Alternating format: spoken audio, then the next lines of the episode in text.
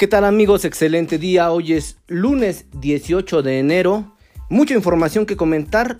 Primero, pues lo que destacó ayer, ayer domingo, cuando se da a conocer la nominación de Anabel Ábalos en Pualtecat, algo que muchos están calificando como un logro histórico, que no es así, porque ya se había dado. Esto solamente es un logro coyuntural, que no es lo mismo que histórico. En fin, si le parece, empezamos a platicar lo que usted tiene que saber este lunes, porque Estados Unidos enfurece y amenaza con reanudar la cacería contra Salvador Cienfuegos.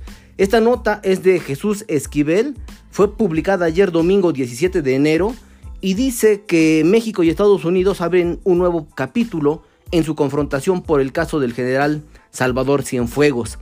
Esto luego de que la Fiscalía General de la República exoneró al secretario de la Defensa Nacional del entonces presidente Enrique Peña Nieto y de que la propia Cancillería publicó el informe que recibió del gobierno estadounidense contra el militar mexicano.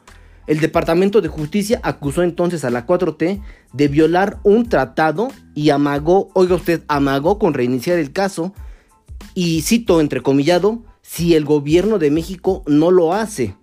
Recordemos que aquí en México los fiscales federales del Departamento de Justicia y agentes de Administración Antidrogas, la DEA, de Estados Unidos, acusaban de narcotráfico y lavado de dinero al ex titular de la Defensa Nacional nada más, contra quien aún se pueden abrir nuevas investigaciones y eso es lo que muchos esperamos. Y hablando también del general Cienfuegos, hay una pregunta que hacen en el portal, sin embargo, ¿el general Cienfuegos escribe con faltas de ortografía? ¿Por qué lo dicen así? Bueno, porque de los mensajes capturados, hay muchos que llevan faltas de ortografía, o al menos 29 de ellos. Y muchos de estos, de las conversaciones completas que presentó la DEA, eh, pues dice que llevan pues faltas de ortografía que llevan de un, de un niño de primaria, de un joven de secundaria, y eso podría ser algo que pudiera limpiar la imagen de Salvador Cienfuegos, quien por cierto ya pidieron a la Sedena pues más o menos una hoja de su historial y la Sedena dice que es un historial completamente limpio, que si no era un alumno destacado, tampoco es para las faltas de ortografía. En fin, otra nota importante es que Miriam Esther Veraz Godoy ya renunció. ¿Quién era ella? Bueno, ella era la jefa de vacunación en México. Esta nota es de, la OEM, de la Organización Editorial Mexicana, y dice que Miriam Esther Veras Godoy, jefa de vacunación en México, renunció a la dirección general del Centro Nacional para la Salud de la Infancia y de la Adolescencia de la Secretaría de Salud. Así lo confirmó Ricardo Cortés Alcalá, director general de promoción de la salud, quien dijo durante una conferencia que la salida de la exfuncionaria son razones meramente personales. Ya sabemos usted y yo cuáles son esas razones personales, como siempre que corren a alguien. En fin, este señor Cortés Alcalá también aseguró que la salida de Vera Godoy no va a perjudicar el esquema para la aplicación de la vacuna, pues dijo que su salida no tendría ningún impacto ya que, y cito textual, no deja hoyos en la estrategia. Miriam Esther Veras, Veraz Godoy es médica cirujana, es especialista en salud pública, en docencia y tecnología educativa por la Universidad Autónoma del Estado de Hidalgo y además tiene una carrera de 31 años en el sector de salud pública tanto a nivel estatal como federal. Otra cabeza más que cae en la 4T. Y hablando de las vacunas, no sé si usted lo sepa, pero México aceptó la reducción en la entrega de, de, vacunas, al menos de la marca Pfizer, contra el COVID para cederlas a otros países, así como usted lo escucha. De acuerdo con esta información, el presidente Andrés Manuel López Obrador informó que México aceptó que se le reduzca la entrega de vacunas contra COVID-19 de Pfizer para que la Organización de las Naciones Unidas, la ONU, lleve esas dosis a otros países. Cito textual lo que dijo López Obrador.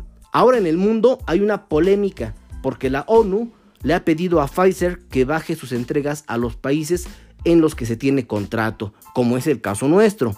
Los países europeos para que se disponga una cantidad de vacunas a la ONU y que no haya acaparamiento y que la ONU también ponga esas vacunas a disposición de países pobres. Insisto, esto lo dijo Andrés Manuel López Obrador y además agregó, nosotros estuvimos de acuerdo con eso, que nos bajen y luego nos repongan lo que nos corresponde.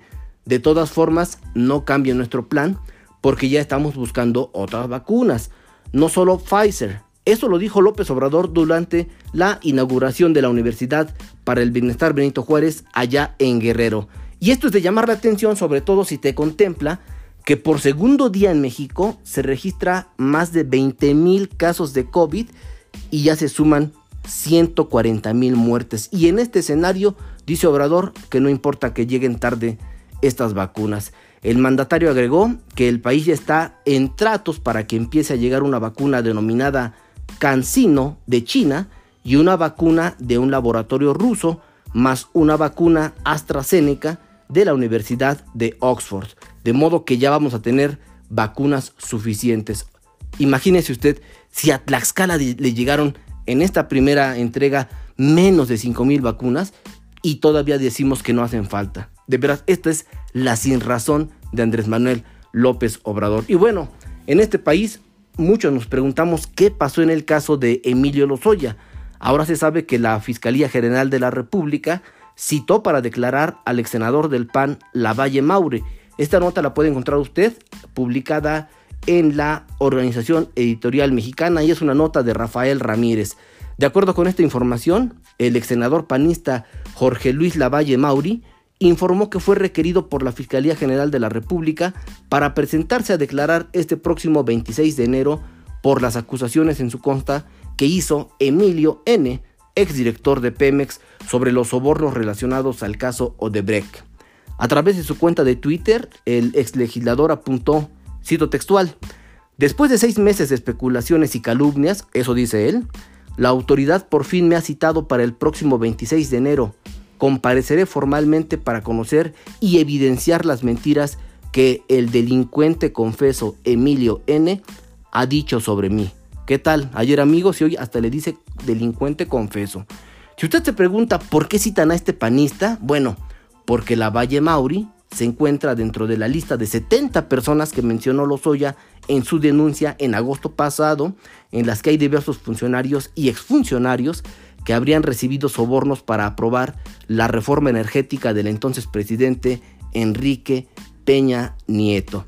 Con esta denuncia que hizo el exfuncionario de Pemex, busca que la Fiscalía General de la República le conceda un criterio de oportunidad para obtener beneficios en los procesos que se siguen en su contra por los casos Odebrecht y agronitrogenados.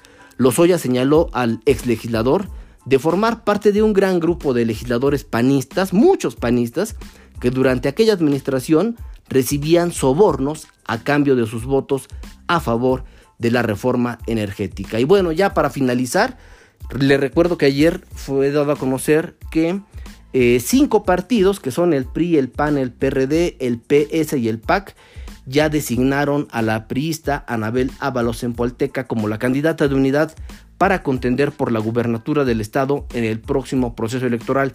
Y aunque ayer muchos dijeron que era algo histórico y aunque hoy muchos columnistas, pues de esos que venden la pluma muy barata, también dicen que es histórico, yo le digo lo contrario, esto no es un hecho histórico, esto es un hecho coyuntural. ¿Por qué coyuntural? Porque tienen que darse varias circunstancias para que esto ocurra. Y entonces, esto ya lo hizo Sánchez Anaya, esto ya lo hizo Héctor Ortiz, y ahora resulta que hasta le llaman histórico. Claro que no es histórico. Histórico sería que Minerva Hernández no se vaya a vender hacia otro lado.